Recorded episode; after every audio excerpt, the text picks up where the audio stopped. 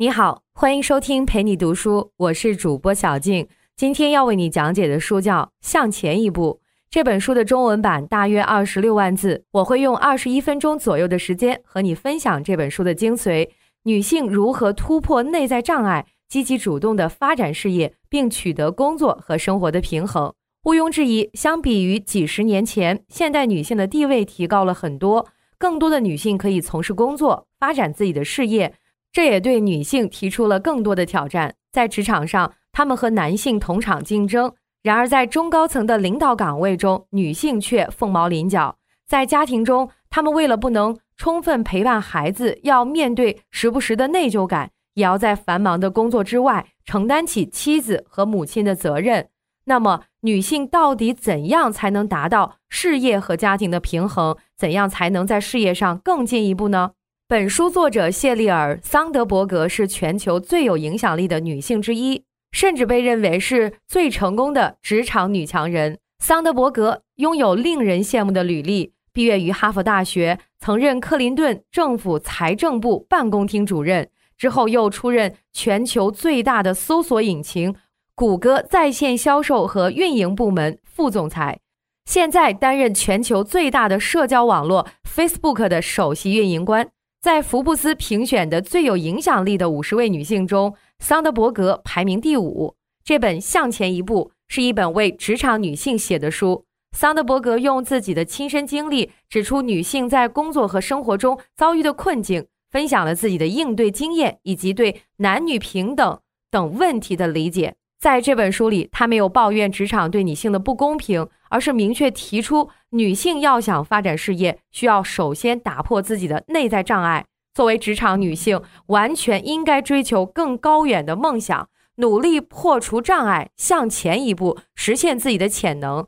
他认为，实现这一点不仅对女性有益，也对男性和整个社会有益。向前一步的出版引发了广泛关注。美国前国务卿赖斯认为。这本书对于处理女性职业发展上的挑战给出了实际建议。Facebook 创始人及 CEO 扎克伯格评论说：“这本书可以帮助所有读者，尤其是男性读者，更加理解自己的妻子和女性同事。”桑德伯格目前还创建了与这本书同名的非营利组织，希望借此鼓励女性勇敢实现自己的抱负。好了，以上就是这本书和作者的概况。下面我们就分三个部分。为你解读桑德伯格眼中的女性成长。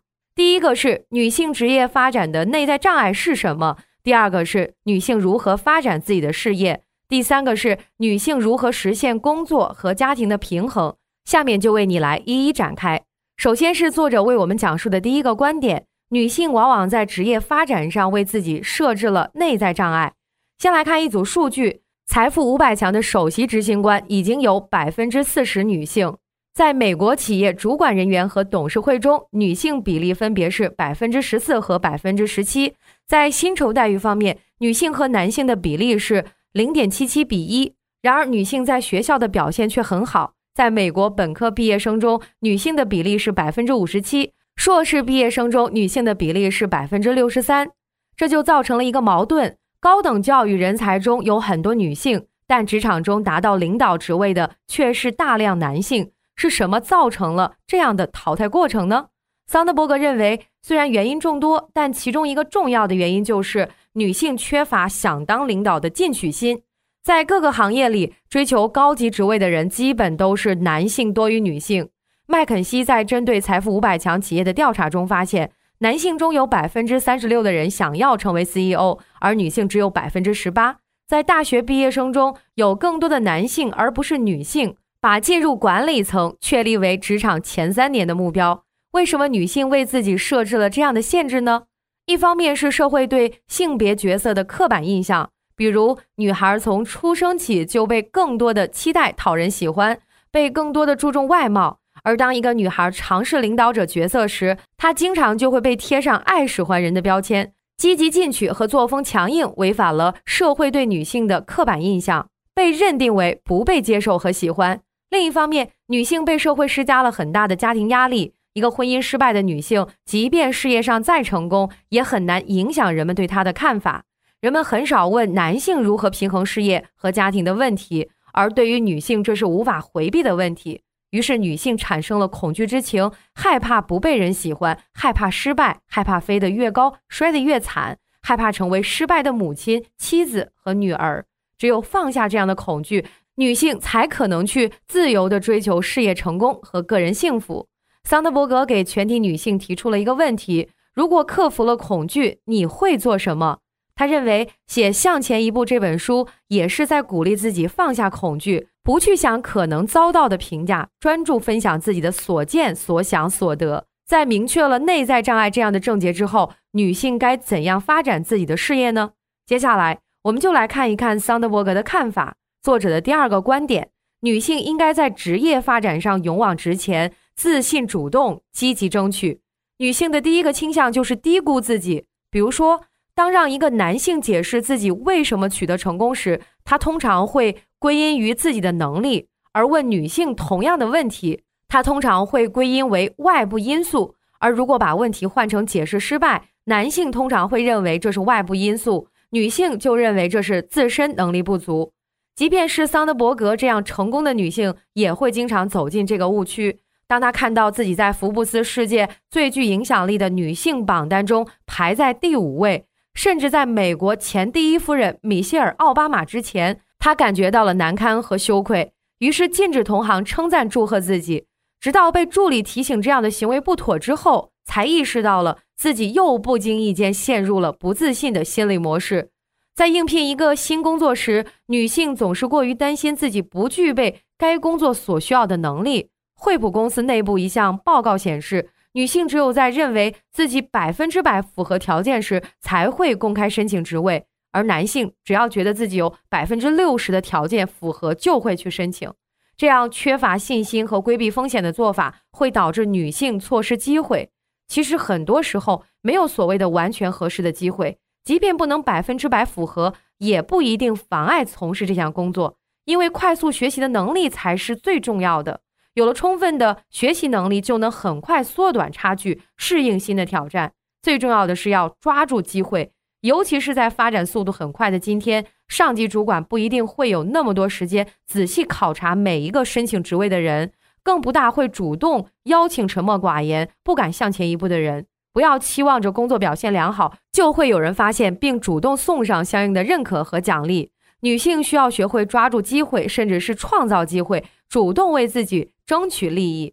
当桑德伯格获邀加入 Facebook 时，她觉得扎克伯格提出的报酬已经足够公平，但她的丈夫和妹夫却觉得一个男人不会接受这样的报酬。他们鼓励桑德伯格再和扎克伯格进行谈判。桑德伯格不太自信，担心这样不知好歹的态度会让他失去这个机会，但最终他还是决定勇敢说出自己的期望，争取应有的利益。最终。扎克伯格给了他更好的条件，解决了分歧。如果没有主动的争取，他不会有这样的机会。在一项关于卡内基梅隆大学硕士毕业生的研究中发现，百分之五十七的男性试图跟雇主争取更高的薪酬，只有百分之七的女性去做同样的事情。女性不愿意积极争取的一个核心原因，就是社会刻板印象期待女性关爱他人。当一个女性为自己争取利益时，她就违背了默认的性别规范。被认定为自私，男性的事业成功度往往和他的受欢迎程度成正比，而女性却恰恰相反。事业成功的女性往往遭到人们的非议，比如强势像个男人。哥伦比亚大学商学院做过这样一个实验，来测试男性和女性在职场中的感受差异。他们让学生阅读关于一个成功商业人士的案例，所不同的是，一半的学生材料中的主人公是一位女性，叫海蒂。而另一半学生材料的主人公是一位男性，叫霍华德。除了性别不同，所有的内容都一样。随后询问学生对材料中人物的印象，所有学生都认为海蒂或者霍华德很有能力，但更多的学生愿意和霍华德共事，而不是海蒂。他们认为海蒂比较自私，不太令人喜欢。怎样才能既不被人讨厌，又能为自己争取合理的利益呢？桑德伯格提出了几个策略。首先，女性在谈判时可以使用“我们”诉求利益的共同化，就可以避免说“我”时被贴上自私自我的标签。还有，女性可以为谈判提供合理的解释，比如我的经理建议我跟你谈谈我的报酬，或者是按照行业标准，这样的工作性质报酬范围是多少。另外一个常用的策略就是告诉对方自己还有别的工作机会供选择。除了勇敢谈判、积极主动为自己争取利益之外，为了更主动地抓住机会，女性还需要在事业上更加敢于冒险。当桑德伯格加入 Facebook 时，Facebook 还比较小，不够成熟，但是正在快速发展。他原先谷歌团队中想跟他一起离开的女性很少，而男性下属却更加敢于冒险，对新的机会充满了兴趣。当谷歌团队中的许多女性在若干年后最终表现出对加入 Facebook 的兴趣时，Facebook 那时已经是一家成熟的公司了。这样追求稳定、规避风险的代价，导致错失高速成长的机会。桑德伯格本人的职业发展就很有借鉴意义。他在职业生涯早期时没有接触过科技行为，在克林顿政府执政结束时，他也结束了财政部的工作，准备去硅谷找工作，花了快一年的时间才找到了谷歌的机会，职位是业务部总经理。但当时谷歌并没有建立业务部，具体的工作内容一点也不清楚。谷歌前 CEO 史密特对桑德伯格说：“选择一份工作时，只有一个标准是重要的，就是它是否能让你快速成长。当公司快速发展时，要做的事情就会多到人手不够；而当公司发展缓慢时，就会人浮于事。如果有人邀请你上一艘火箭，不要问上去之后能去哪儿，只要坐上去就可以了。”这段话对桑德伯格影响很深。于是他加入了当时规模很小的谷歌，上了这艘火箭。几年之后，他又加入了当时规模很小的 Facebook，上了另一艘火箭。尽管不断的有人问他为什么为一个才二十三岁的年轻人打工，他很明白，选择机会首先考虑的是一个公司成长的潜力，而不是工作职位的头衔。相对于抓住机会，沟通可以说是女性的优势。桑德伯格对女性的建议是：真实的表达自己的想法。不要让办公举措模糊了自己的意思。比如，老板提出了一个战略，作为下属，一般不愿意说我不同意这个战略，而是会委婉地说类似这样的话。我认为采纳这项新的战略有很多好的理由，也相信管理团队做了周密的分析。不过，我不太确定我们是否充分考虑到这项策略的影响。这样的措辞会让听众很难搞清楚说话人心里的真实想法。除了清晰的表达，还需要拥有开放的心态去面对他人给自己的反馈。尽管有时候批评会让自己感到不舒服，比如桑德伯格会公开的谈论自己的缺点。他知道自己经常在问题没有解决的时候失去耐心，过于催促他人。于是他在会议上坦率的承认自己缺乏耐心，真诚的邀请同事们在必要的时候予以提醒：我怎样才能做得更好？有什么是我没注意到而导致没做好的？提出这样的问题，会获取到对自己有帮助的信息，让自己改进和成长。总结一下，女性在职业发展上应该勇往直前，积极争取，更加自信，更加敢于冒险。低估自己的能力，过于规避风险，会导致错失机会。当机会出现时，女性要敢于判断，为自己争取合理的利益。在沟通方面，女性可以真实的表达出自己的想法。接下来，我们要说一说那个困扰女性的经典问题：如何平衡工作和家庭。第三个观点，在事业上，女性不要踩刹车；在生活中，女性要让自己的丈夫成为真正的生活搭档。有这么一个故事：一个五岁的小女孩参加完课外活动后，沮丧地回到家，跟妈妈说，她和她喜欢的男孩都想当宇航员。妈妈不明白为什么这会让她困扰。小女孩回答说：“如果我们一起上太空了，谁来照顾我们的孩子呢？”一个五岁的孩子就已经认为，飞上太空最大的挑战就是如何照看孩子。女性确实在很小的时候就明白，今后要发展事业和照顾家庭之间做出选择，这种想法会影响到他们在事业上是否全力以赴。曾经有一个年轻员工向桑德伯格请教如何平衡工作和家庭，并提出了很多问题。桑德伯格问他是否已经有孩子了。他说：“实际上他连男朋友都没有，但希望能提早计划好。”女性的这种未雨绸缪，常常会让他们在职场里踩着刹车。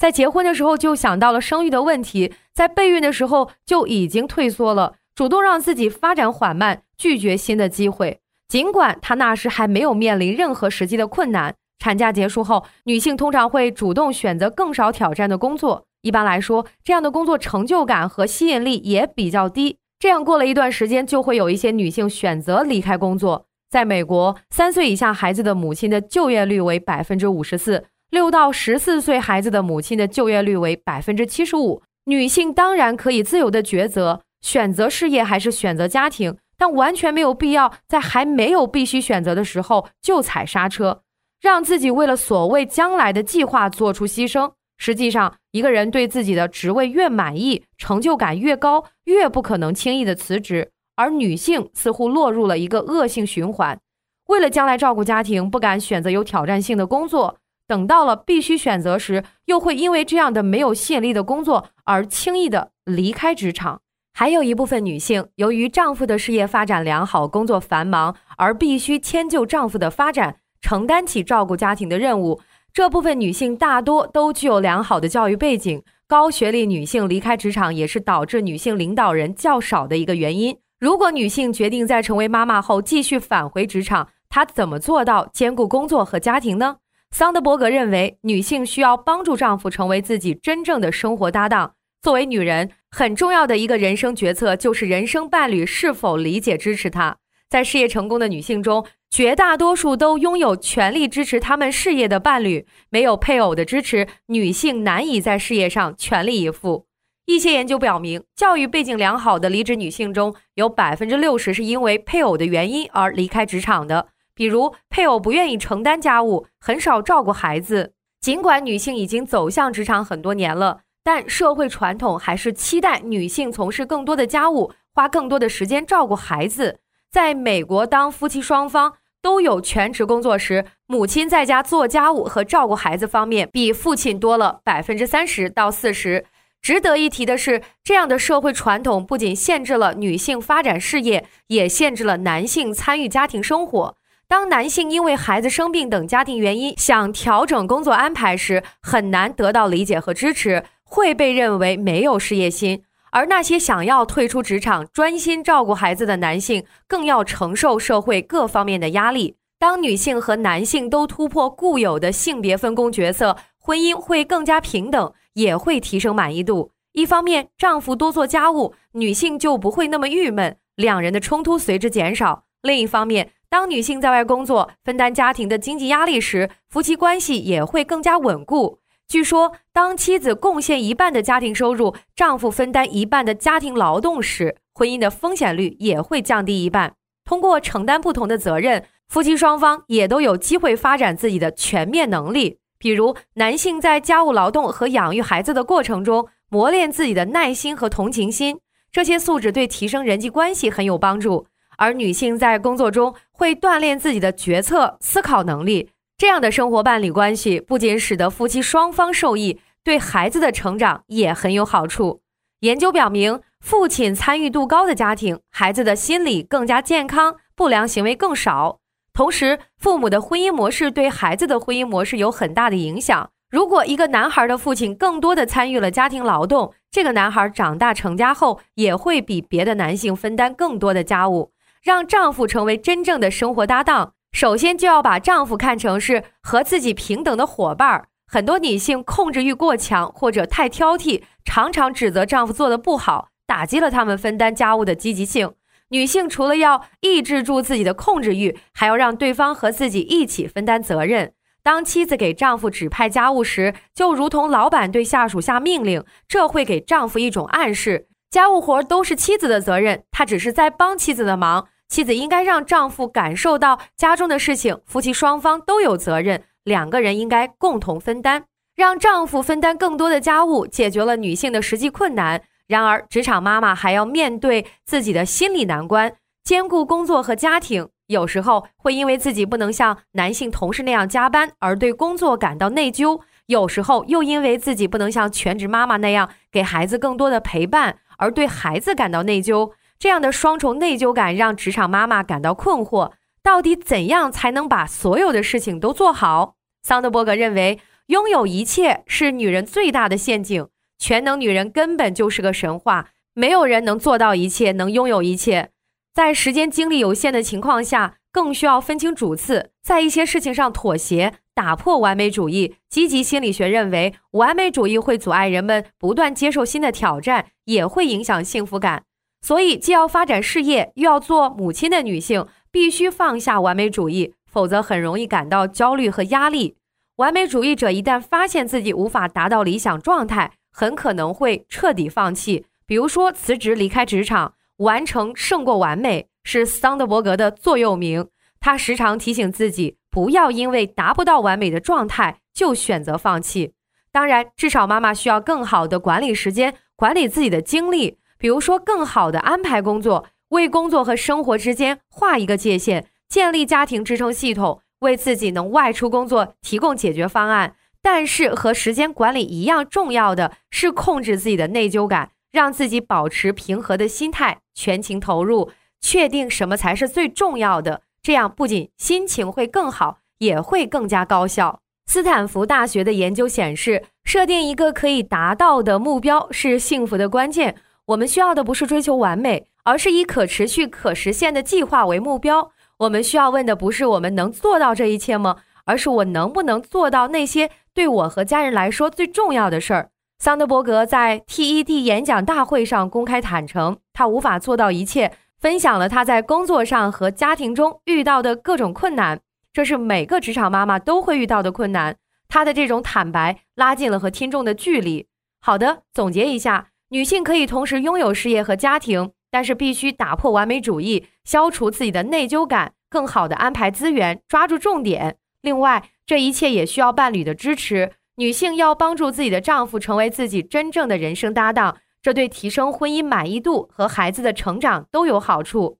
好了，说到这里，今天的内容就差不多了。让我们简单回顾一下：第一，在职场中，女性领导者非常缺乏，职位越高，男女比例就越悬殊。其中一个重要的原因就是女性给自己制造了内在障碍，比如低估自己的能力、规避风险、追求稳定。第二，女性在事业发展中应该更加勇敢、自信、积极主动。女性需要学会抓住机会，甚至是创造机会。为自己争取合理的利益不是什么坏事，要敢于谈判，不要担心因此而不受欢迎。在职场中，女性要敢于发出自己的声音，真实的分享自己的想法。第三，对于同时追求事业和家庭的职场女性，需要让伴侣成为自己的真正生活搭档，丈夫有责任分担更多的家务劳动，妻子不要求全责被打击丈夫的积极性。同时，职场妈妈要遏制住自己的内疚感。分清主次，更好的规划时间，分配资源，打破完美主义。感谢关注，陪你读书，欢迎点赞分享，同时可以打开旁边的小铃铛，陪你读书的更新会第一时间提醒你。我是主播小静，我们下期再会。